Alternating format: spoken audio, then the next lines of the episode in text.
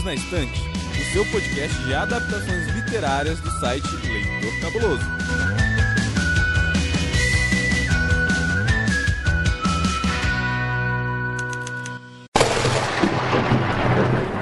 Transilvânia, 5 de maio de 1857. Diário de Jonathan Harker. Eu devia ter cochilado, pois se tivesse acordado, teria notado a aproximação de tão extraordinário lugar. Nas trevas, o pátio do castelo parecia muito extenso, com diversos caminhos escuros, encimados por grandes arcos. Quando a carroça parou, o guia saltou e estendeu a mão para me ajudar a descer. Depois, ele apanhou minha bagagem e, enquanto eu permanecia próximo de uma grande porta velha, o guia saltou mais uma vez pro assento e sacudiu as rédeas. Então os cavalos se adiantaram, a carruagem e tudo mais desapareceu por uma daquelas escuras passagens.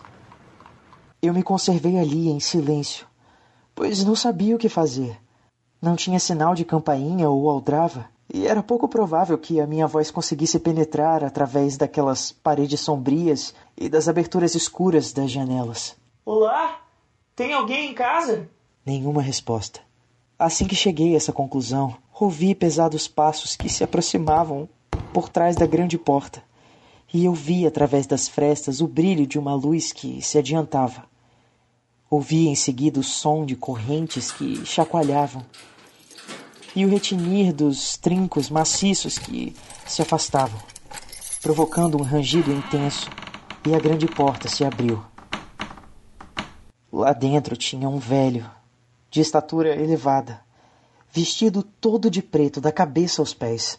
O rosto dele era enérgico, com nariz particularmente arqueado e sobrancelhas grossas.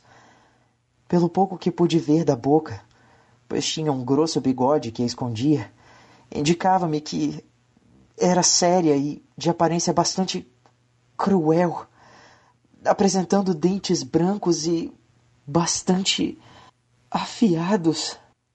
Ele segurava nas mãos um lampião velho de prata e fez sinal para que eu me aproximasse.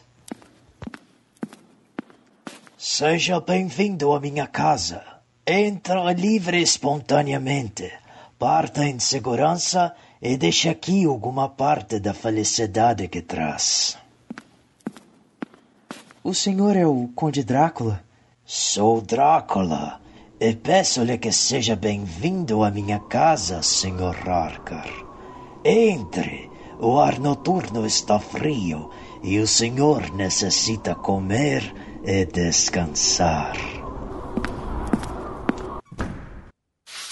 Olá, cabulosas e cabulosos. Não, você não caiu sem querer no feed do Covil de Livros. Você está no feed correto.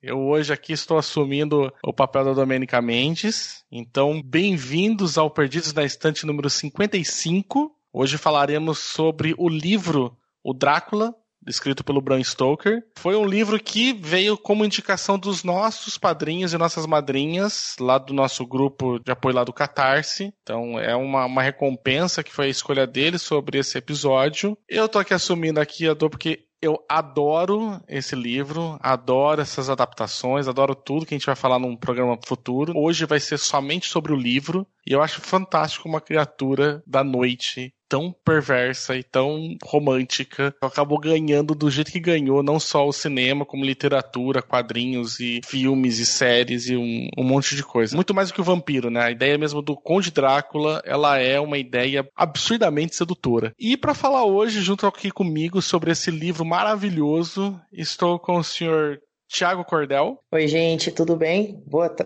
boa tarde, ó. boa tarde, boa noite para você que esteja ouvindo esse podcast no seu melhor horário. E junto conosco também aqui está o Paulo Vinícius. Olá, gente, saudações cavernosas e vampirescas para todos. Eu achei já que você ia soltar um saudações quadrinísticas do Cabuna. Eu falava, meu Deus, virou algum padrão? Não sei, tô fora do podcast faz um tempo, né? Só mudou. Muito bem, gente. Então vamos para o nosso episódio.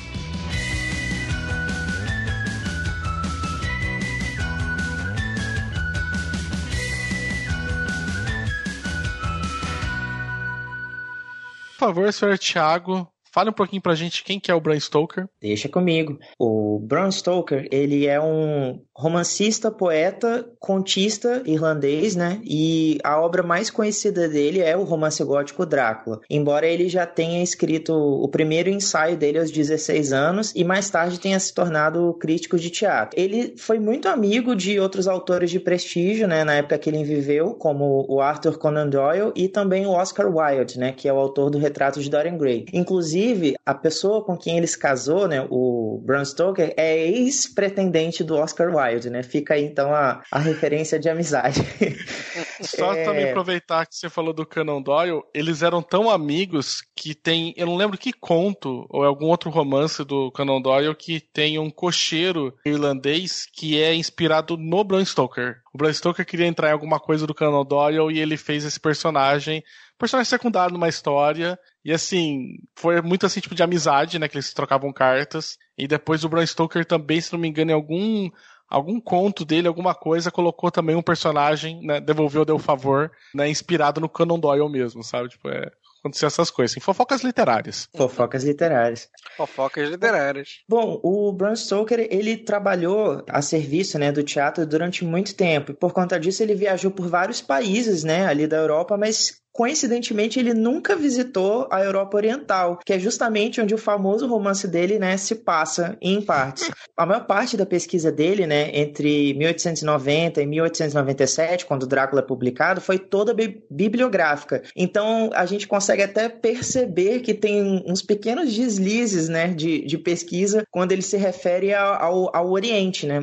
a interpretação dele da Transilvânia e até da própria Holanda, de onde vem o personagem do Van Helsing, de vez em quando quando dá aquela escorregada, mas a obra em si é, se eleva por outros motivos. Coisas que a gente Pode... não percebe, né? Tipo, quando tá, sei lá, na época não tinha internet ainda, a gente não, não trocava tantas pessoas, né? Tipo, viajavam e tudo mais, aí que agora ficou mais aparente. E falando então já no próprio, já que o Thiago falou já sobre o livro que foi publicado agora do Bram Stoker, Conde Drácula ou só Drácula, né? Como ficou, a gente acha que o. Muita gente acha que chama O Conde Drácula, né? Mas o livro sim é só Drácula. Sobre mais informações desse livro, por favor, senhor Paulo Vinícius. O Drácula, ele é um livro de 1897. Ele é um livro que pode estranhar um pouco o leitor, porque ele é baseado numa peça de teatro, então ele tem um formato bastante diferenciado em relação a outros romances da mesma época. A versão que eu peguei, ela tinha umas 400 e poucas páginas, mas ele gira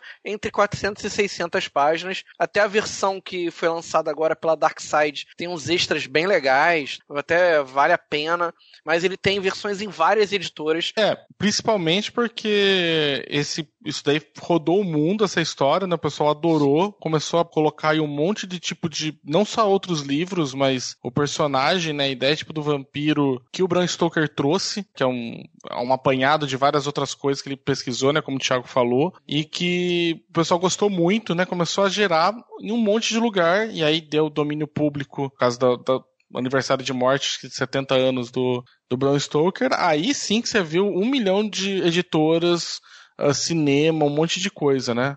Mas a gente está falando já bastante de outras coisas, não entramos na história ainda, então qual que é a sinopse do, do livro, Paulo? É bem legal esses livros do século XIX, porque eles são bem diretos, né? dá pra gente ver como a história ela vai direto. Então, assim, a ação ela começa com a chegada do Jonathan Harker num castelo na região da Transilvânia e aparentemente ele tá indo lá para verificar as terras de um conde que vive numa região muito afastada. Ele é um inglês e ele foi enviado até a Romênia para resolver problemas imobiliários desse conde. E lá ele permanece por várias semanas. No começo ele acha a figura do conde um pouco exótica, diferente, mas ele imagina que fosse por causa da cultura romena, que fosse talvez fosse um pouco diferente da inglesa, né? Mas aí as coisas aos poucos vão começando a ficar mais e mais estranhas.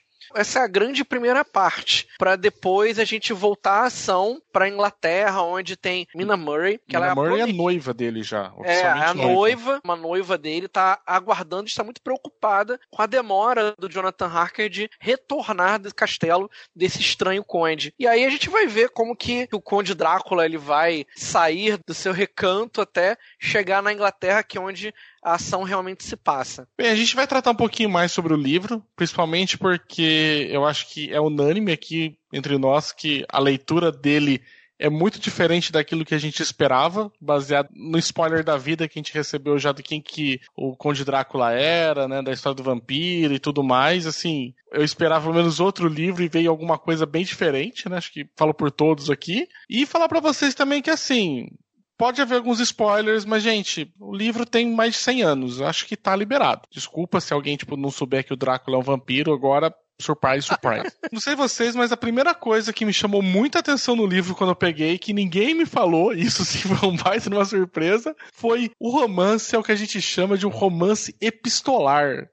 Gente, eu fiquei muito, muito assim surpreso porque, para quem não sabe, um romance epistolar ele ocorre diferente de um romance que a gente conhece normalmente. Usando aqui romance como tipo livro, narrativo, novela, não sei. Normalmente você tem um narrador, seja ele em primeira pessoa terceira pessoa, e ele vai te contando essa história e você tem um personagem, dependendo disso, né? O narrador ou é o personagem mesmo que ele vai deixando você seguir a história e vai te contando. Então, essa história está sendo contada por alguém, né? Você tem um fio condutor ali. No caso desse romance, né, um romance epistolar, tipo, não. Epistolar vem de epístola, né, tipo de cartas. Eles são cartas, diários, recortes de jornais, memorandos, eh, tipo, registros médicos. É um monte de recorte apanhado que alguém colocou em ordem cronológica que faz você ter noção da história. Então ninguém tá te contando aquilo.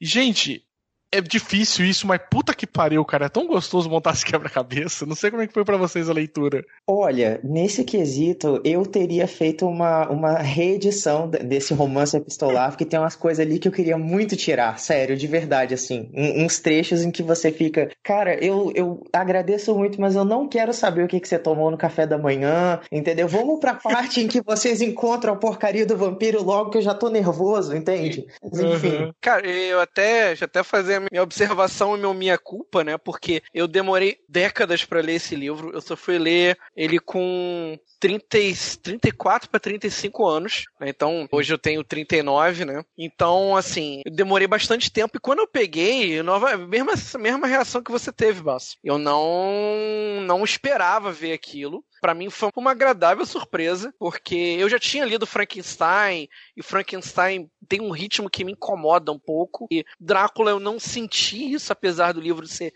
bem maior do que Frankenstein em relação Sim. a tamanho. Apesar que tem esse prólogo que você falou né, também na, na parte sinopse, né? Que ele realmente é uma parte bem assim. É, o Bram Stoker não está com pressa, né? Tipo, não. não.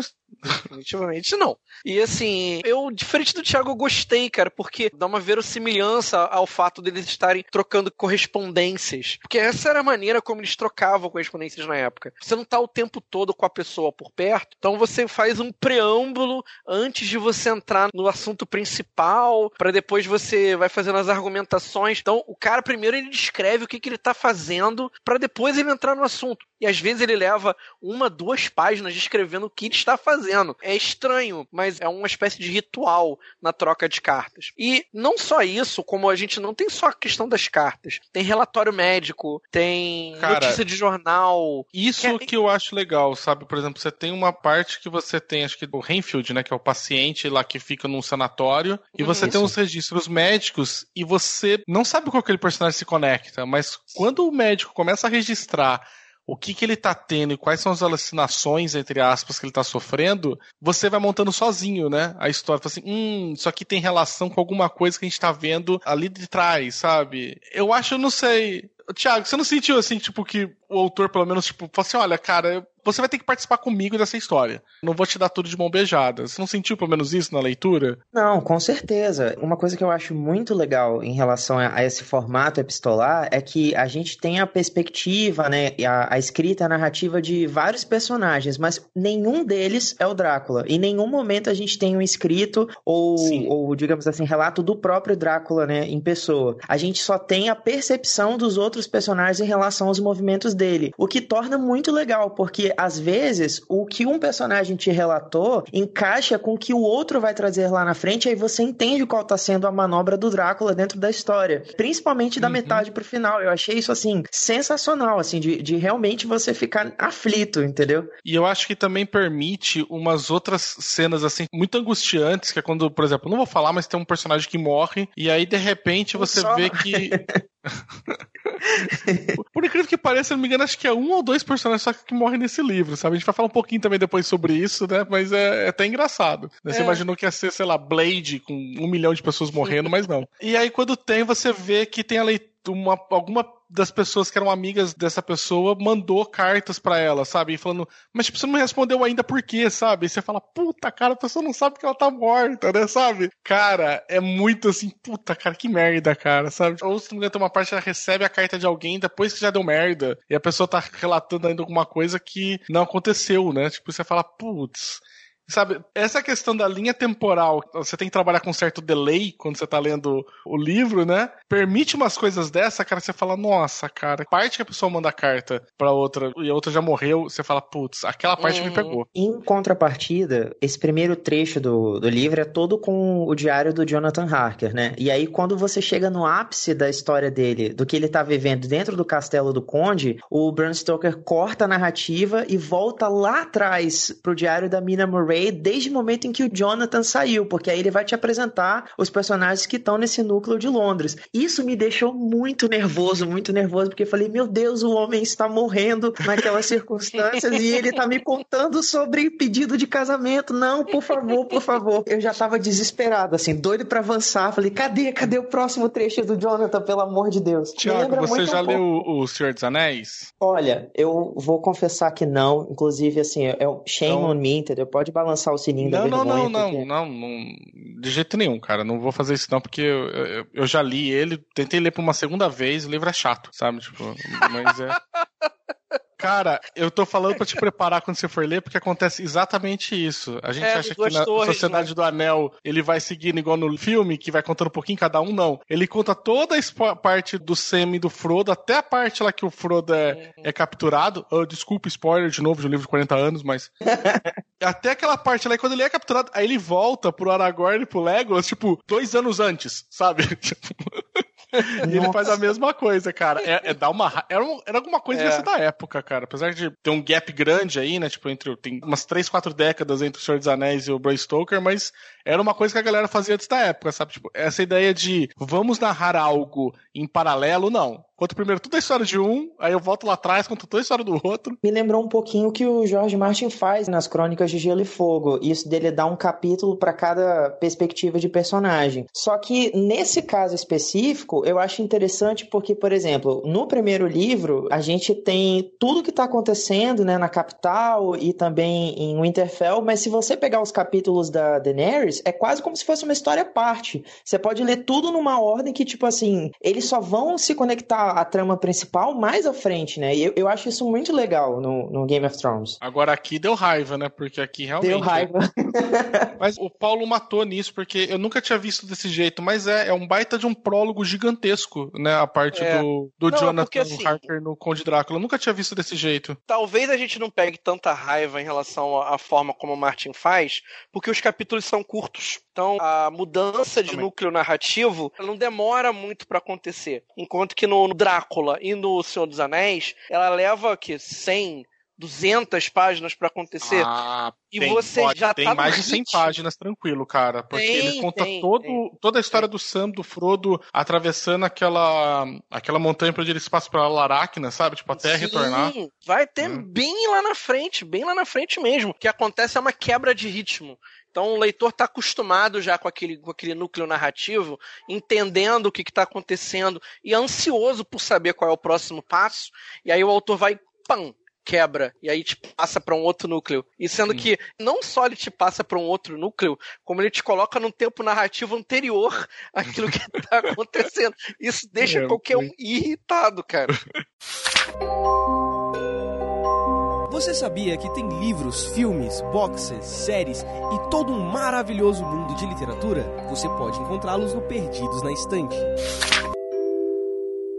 Bem, A gente já tá falando bastante também da parte como é feita a narrativa, a gente já citou alguns personagens que a gente podia contar sobre alguns, né, falar um pouquinho deles. Eu acho que a, história em si do livro, ela é uma, uma, história até que bem simples, que tá basicamente na sinopse que o Paulo trouxe, que é o Conde Drácula sai do seu território e decide fazer território na Inglaterra, que ele vai daí estabelecer uma nova base, estabelecer uma nova um novo local de caça, né? E ele fica meio que apaixonado pela Mina Murray, a antiga. Antiga não, né? Tipo, que ela ainda é atual. A noiva do Jonathan Harker.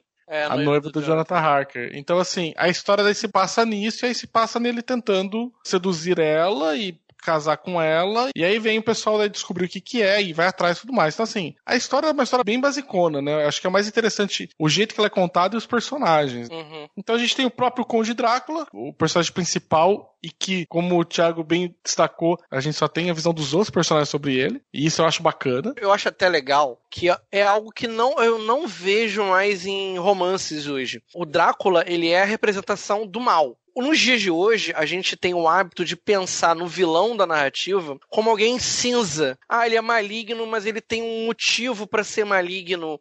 Ah, ele uhum. sofreu um abuso, ou ele tá com uma vingança. E na narrativa do Drácula, o Drácula ele é, mal, ele é maligno porque ele é maligno. Ponto. Ele representa as forças das trevas. Então a história ela gira na luta do bem contra o mal. Vamos usar aqui o as forças da luz contra as forças das trevas. Ponto. Não tem nada além disso. É bem parecido com o que a gente já citou aqui, que é do Senhor dos Anéis, né? É... O Sauron é só mal. Eu né? sinto falta disso, de um personagem que. Porque assim, é muito complicado quando você tem um excesso de livros com o mesmo tipo de clichê. Ah, o, o vilão ele é complexo e. Não, é um vilão simples de entender. Ele quer levar o mal, ele quer levar as trevas. Ele Nós representa. Gado e ele, tipo, tá é... tá se alimentando da gente. É... Tipo, é, Isso. ele não é mal nem no sentido de que ele quer causar dor e sofrimento. É só é. que a, é. a ideia dele é que a gente é tão insignificante que a gente é só comida, tá ligado? É, é fácil fácil de entender as motivações dele. Talvez isso explique por que ele é tão clássico. Porque ele é um livro simples de entender. E ao mesmo tempo,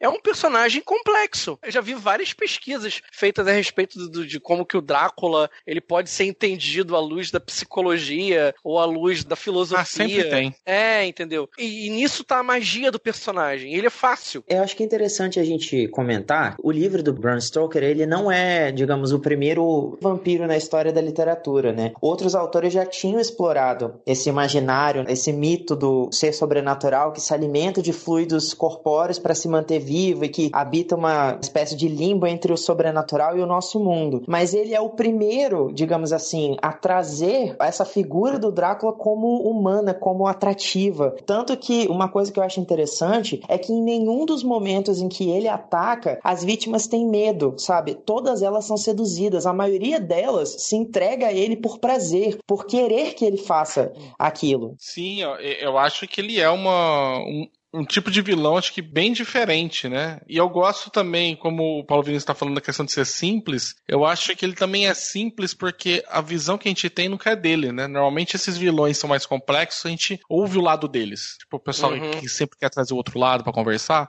a gente ouve o outro lado. Vamos ver o lado do vilão, né? Tipo, aqui a gente não tem o lado do vilão, só tem o lado só dos mocinhos. E o lado dos mocinhos é, cara, aquele ser, ele é maligno e ele tá atrás da gente, a gente tem que dar um jeito. Só que eu acho que é muito engraçado, deve ser para quem leu isso na época, porque você demora muito tempo para saber que o, o Conde Drácula é um vampiro. A gente hoje já tem um spoiler da vida, você já nasce sabendo que o Drácula é um vampiro. Você não precisa ter lido nem assistir um filme. Você já sabe disso.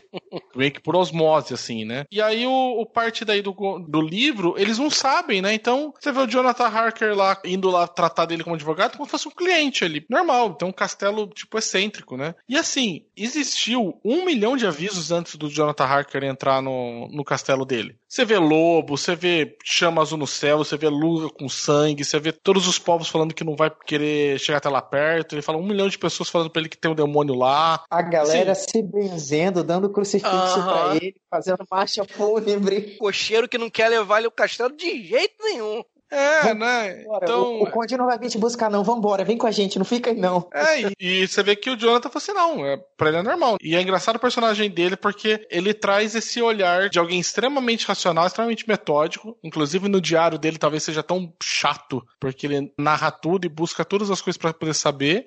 E olha, aconteceu isso e foi. É bem assim bacana, assim, como o personagem do Jonathan traz essa essa outra camada pra gente, pra gente conseguir entender, olha, não vai, não vai funcionar muito desse jeito não, cara.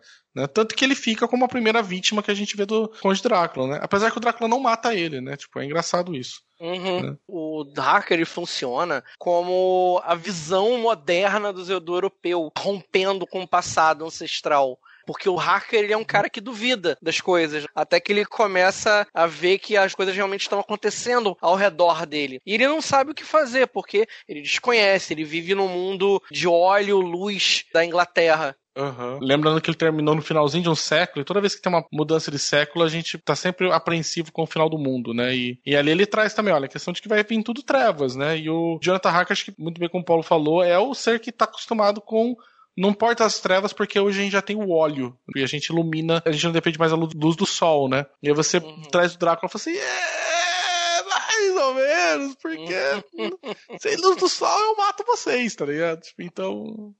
É interessante isso. E é legal também como outros personagens também mergulham nessa mesma ingenuidade. A, uhum. a gente vê mais pra frente quando começam a acontecer aquelas coisas com a Lucy e depois com a própria mina, todo mundo fica assim: ah, não, é porque ela tá passando mal, deve estar tá indisposta, vamos dar um remedinho para ela dormir. É óbvio que não tá acontecendo nada sobrenatural, gente. Vamos manter a calma. Tanto acho que a Lucy quanto a, a mina, elas funcionam meio como a inocência ser preservada e que deve ser uhum. defendida de qualquer jeito. Então, existe assim um esforço muito grande de todos os personagens, porque ele tem um grupo daí de homens que eram amigos do Jonathan que decidem ajudar a Mina e a Lucy. E assim, você vê claramente que assim, a gente tem que preservar essas pessoas aqui porque elas são cristal puro. E elas funcionam acho que muito nesse sentido. A Lucy como, desculpa, né, spoiler, primeira vítima, para mostrar que existe um perigo real, né? Uhum. E do que, que, pode acontecer. E a mina vai ser a segunda vítima do, do Conde Drácula, e aí você fala, tipo, putz, a gente tem que tentar impedir o que aconteceu com a Lucy, porque agora a gente já sabe o que pode acontecer. Uhum. Então fica muito meio que assim, sei lá, meio que contador de bomba relógio, né, com a Mina Murray, né? Tipo, olha, a gente tem uma unidade de tempo para resolver isso aqui, né?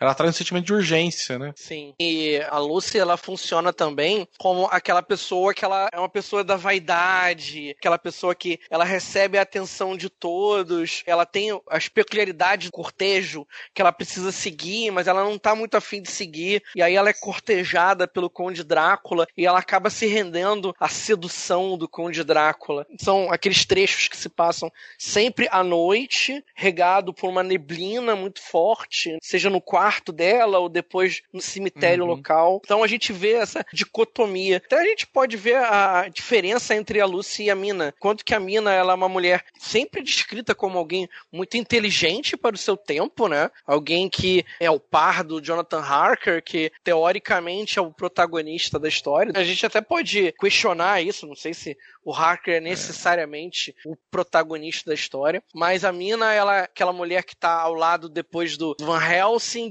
que vai tentar ajudá-lo na Sim. investigação contra o Drácula, e a Lucy não, a Lucy ela tá sempre com aquele ar de nobre, esperando que o Arthur vá até a casa dela para cortejá-la, mas ela fica indecisa entre o amor do Arthur e do Dr. Seward. Eu, eu acho que a gente pode colocar, a gente tem uma regra nos filmes de terror hoje em dia, que a personagem que transa morre. É. Não é? A Lucy, pra época, gente, claro que não, pra nossa época não, mas pra aquela época, ela ter vários pretendentes ao mesmo tempo e tá lidando com ele, ela seria um personagem de uma certa luxúria. É óbvio que a gente vê ali, tipo, mano, não, né? Tipo, ela tá só conversando com as pessoas. Tem que lembrar que a gente tá falando de 120 anos atrás, né? Então, a visão que eles estão querendo meio que passar é uma visão de alguém que tem uma certa luxúria. Inclusive, ela é a primeira que morre, né? Em contrapartida com a Mina Murray, tem uma noção muito forte de castidade. Você vê que também que isso segura um pouco. A questão de que a gente vê, ah, nos filmes de terror hoje, tem aquela zoeira, né? A pessoa que transa morre, a pessoa que é virgem, tipo, sobrevive, né?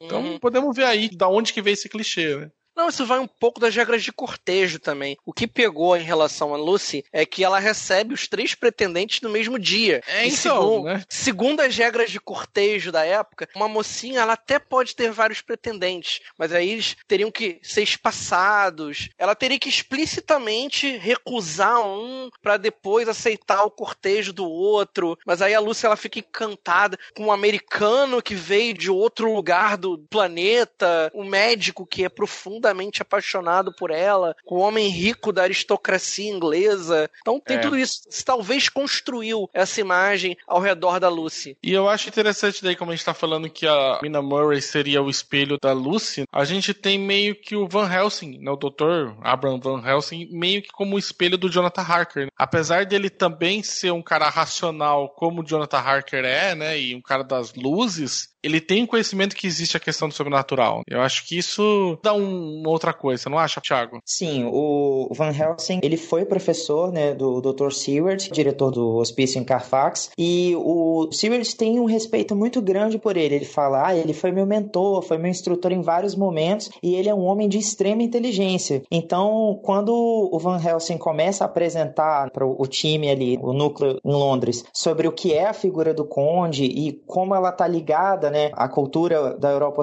Oriental, perdão, eu acho que é, é muito legal a gente ter esse personagem que dá esse embasamento pra ele. Ele fala, não, gente, olha só, ele não é um, um lunático, ele sabe do que ele tá falando. Eu, eu já vi ele atuar em coisas muito piores do que essa e, e em nenhum momento ele, ele bancou o bobo, sabe? Pelo contrário, é, é alguém em quem a gente tem que confiar. Ele passa pra gente essa confiança. E eu acho interessante que, assim como o Jonathan, o fato dele ser racional demais, ser um homem da ciência, impede que ele veja a verdade sobrenatural do Conde Drácula, o Van Helsing, ele é ma- mais inteligente, né? Eu acho que o jeito que tem de demonstrar isso é que ele sabe que ele não sabe sobre tudo. E ele consegue admitir a possibilidade do sobrenatural. Então, ele seria a visão, tipo, do homem eh, do futuro. E é engraçado isso, né? Porque a gente pensa sempre que as pessoas mais novas são as pessoas que são do futuro, né? E as pessoas antigas são a, a do passado, do mo- modo antigo, né? E aqui você tem uma inversão. O Jonathan Harker é alguém que seria, tipo, do passado, de uma Inglaterra que não existe mais, está sendo mudada. E o Van Helsing é o cara que está aberto a essa mudança e sabe que, olha,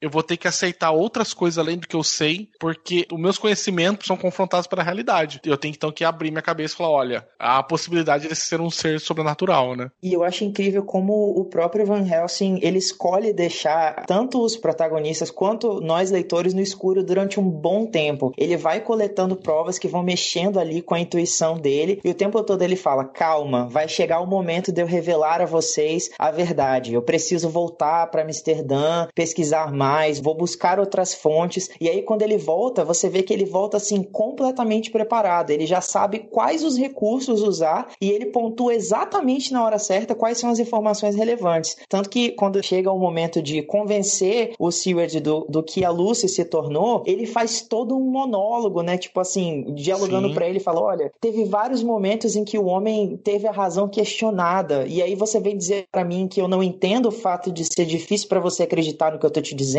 mas para pra pensar um pouquinho. Não é absurdo isso? Ainda assim não é possível? E aí, agora, você acredita? Tipo, tô abrindo o caixão aqui pra você ver. E agora, você acredita em mim ou não? Só faltou lançar um Science Bitch. ligado? Tipo, né? Porra, mano. Tô estudando aí, você vem com achismo aí, você vem com, com o negócio do WhatsApp aí, mano. Eu fui, fui pesquisar, tá ligado? Tipo, eu trouxe aqui, eu tenho provas, né?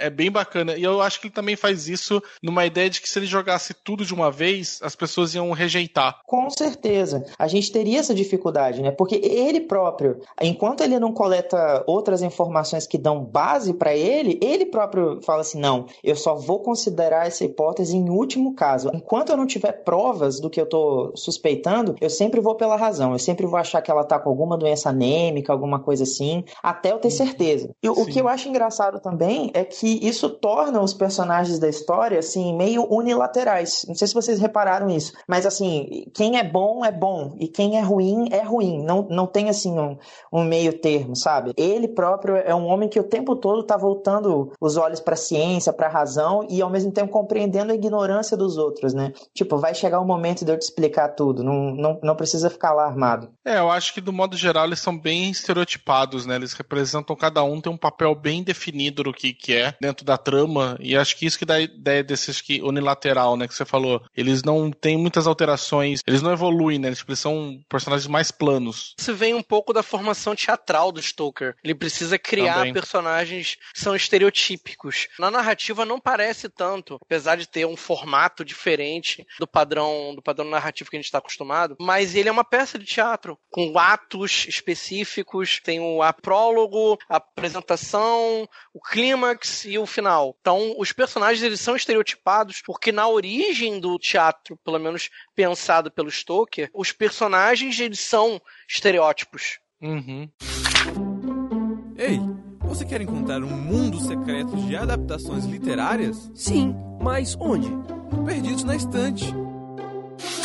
Bem, uma coisa que eu queria destacar, saindo agora um pouquinho aqui dos personagens, é que esse é um livro de terror. E eu acho interessante porque pouquíssimas vezes a gente tem um livro desse gênero virando um clássico de literatura. Né? E pode falar o que vocês quiserem, o Drácula de Bram Stoker é um clássico, tá, gente? Ficou pra história da literatura esse personagem, essa narrativa. E eu acho engraçado assim como a construção dele ocorre em alguns momentos muito específicos. Ele é um terror muito mais de ambientação do que, por exemplo, sei lá, de susto. Pro cinema a gente falaria de uns um jump scare, né? Que acontece de repente algo, ah, ou algo, ou algo muito sangrento, né? Ele vai criando, né? Por exemplo, o prólogo inteiro, eu concordaria com o Thiago, que é, é um, um porre. Se não fosse por uma única cena para mim no prólogo, que é quando o Jonathan Harker concebe que ele é um prisioneiro dentro do castelo. Cara, esse para mim é um momento tão de ouro de terror que ele tá falando todos os cômodos que ele tá tentando achar e buscar e passar. E ele fala, cara, eu não consigo achar saída daqui. Até que ele fala, cara, eu tô preso. E aí ele descobre que passou todo esse um mês que ele passou lá com o Drácula. Ele passou, tipo, ele falou assim: eu tô passando um mês aqui porque eu sou um prisioneiro. Tipo, e eu, não, eu só descobri agora, né? Tipo, eu não tinha visto a algema ainda. Foi aquele filme do Quarto do Pânico, né? Que de repente o pessoal descobre que falou: fudeu, eles prenderam a gente aqui dentro, a gente vai ter que dar um jeito de sair porque tem invasores, né? Eu acho muito, muito bacana, assim, esse momento e como ele não tem pressa para desenvolver o absurdo que é, por exemplo, do Drácula, né? Tanto que a resolução depois é super rápida, mas toda a questão até das mortes, até descobrir quem que é, é muito angustiante, né? Não sei se vocês sentiram isso no livro. Porque a gente está acostumado com um outro desenvolvimento do medo. A gente está acostumado com um medo mais in your face, né? Na nossa cara. E o Drácula, ele não. Ele é aquele tipo de livro de terror que ele funciona à base do clima, da tensão. Ele vai construindo a tensão em você. Ele não precisa mostrar para você o que tá acontecendo. Ele sugere a você o que está acontecendo. O medo maior não é aquele medo que você consegue enxergar, mas o medo que você consegue imaginar. O castelo ele parece estranho à noite, ou ele repara que não tem empregados dentro do, isso, dentro do castelo. Nossa, desempregados, ele suspeita. Quando ele pergunta isso cara pro Drácula, ele, é. cara, é assustador isso. Ele, ele questiona assim, mas ninguém trabalha aqui? Aí o Drácula responde para ele: ninguém vivo trabalha aqui. Né?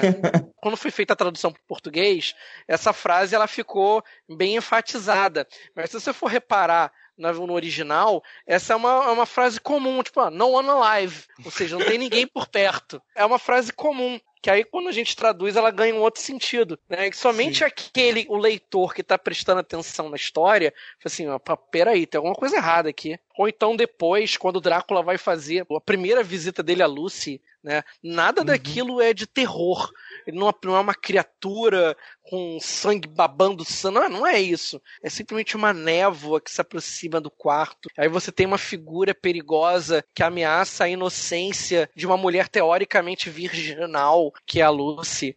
É. Isso tudo é colocado pro leitor. E você, e é Thiago, porque... você chegou a ter medo, alguma coisa assim? Você sentiu um certo terror? Ou pra você falar, olha, não funcionou comigo não? Não, olha, medo eu não senti não, mas raiva, nossa senhora. Não, brincadeira. É, eu mando falando, falando sério mesmo. Eu acho legal porque é uma, é uma característica muito própria dos romances góticos, né? Que já eram, digamos assim, populares, né? Populares, assim, acho que é uma palavra meio forte, mas enfim, já estavam sendo construídos nessa época, né? A, a gente tem isso nas Irmãs Bronte, né? Com o Morro dos Ventos Vivantes, a gente tem isso no Edgar Allan Poe também. Essa pintura que o autor cria na sua cabeça, né? Ele faz todo o cenário mesmo. Inclusive, ele joga, se é que é possível, efeitos sonoros, porque você tá vendo toda aquela névoa ali dominando, entrando lentamente, aí você escuta o uivo do lobo. Então, assim, é muito fácil de você imaginar, de construir realmente a cena na sua cabeça à medida que ela, que ela vai acontecendo. E isso, assim, eu, não tem como você ver pontos negativos, sabe? Pelo contrário, é muito bom. É, essa descrição que ele cria para a história é excelente. Assim, eu gostei bastante. Bem, gente,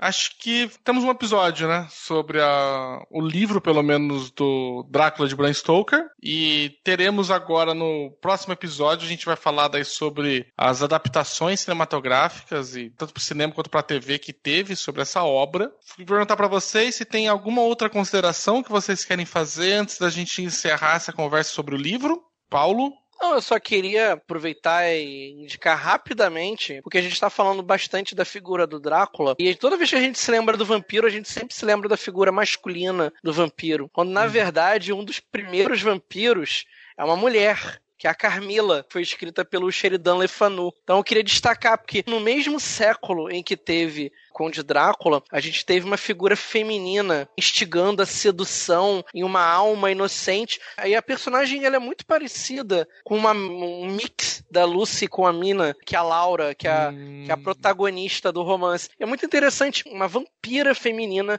tentando roubar a inocência de uma mulher num outro romance que é anterior ao Drácula. Bacana. Você, Thiago, mais alguma consideração, alguma curiosidade que você queira trazer sobre o livro? Olha, eu achei uma oportunidade muito legal, porque eu nunca tinha lido Drácula, né? Só conhecia ele pelo imaginário construído no, na cultura pop, no cinema, e visitar essa história pela primeira vez me deu a oportunidade de entender o, o referencial clássico mesmo, né? Toda a mitologia do vampiro com relação ao dormir no caixão, ter medo da luz do sol, da cruz, fugir do alho e, e, e tudo mais, essa, essa sede, né, que obriga ele a, a caçar uma vítima e ao mesmo tempo ter esse período de, de refúgio. E eu, eu achei legal, para quem não leu ainda, eu acho legal tentar fazer esse, esse exercício, pelo menos foi essa interpretação que eu fiz. Um exercício que o, o Bram Stoker propõe pra gente, de olhar, de perceber que o Drácula, ele é o quê? Ele é, ele é uma figura estrangeira em relação aos protagonistas, que quase que em sua maioria são ingleses. Então uhum. a gente tem essa construção do estrangeiro como um perigo, uma ameaça que vem de fora e que quer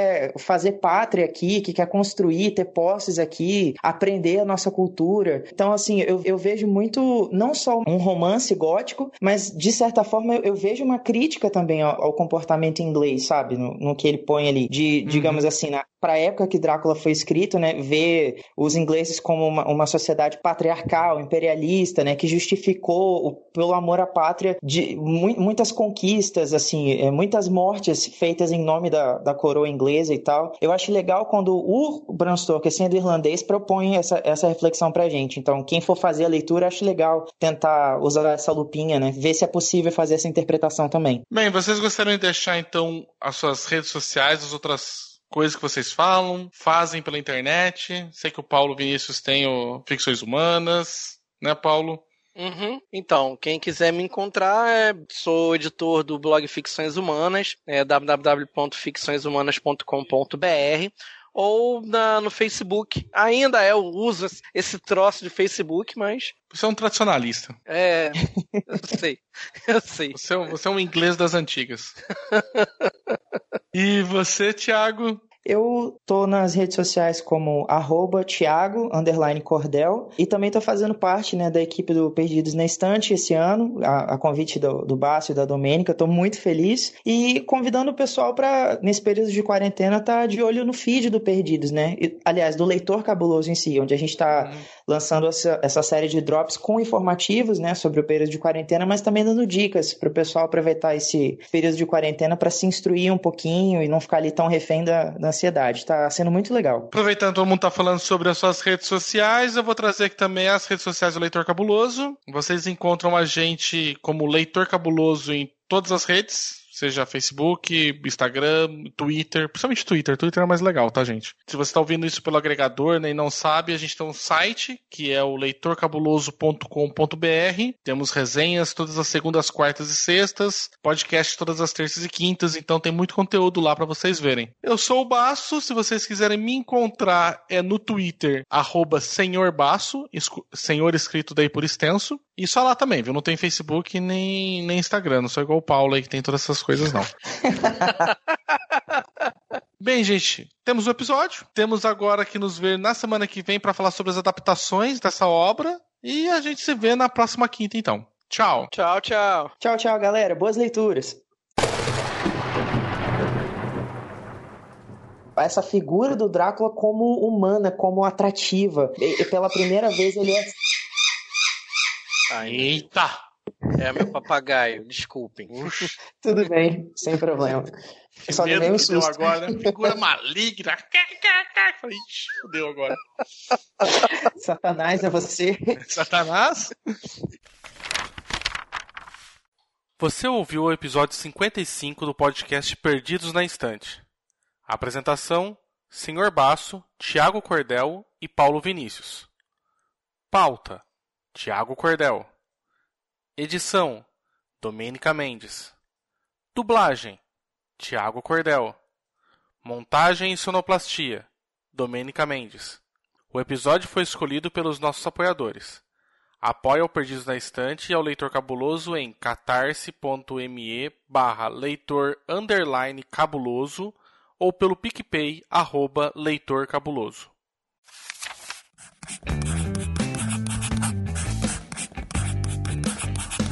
Esse podcast faz parte do site Leitor Cabuloso.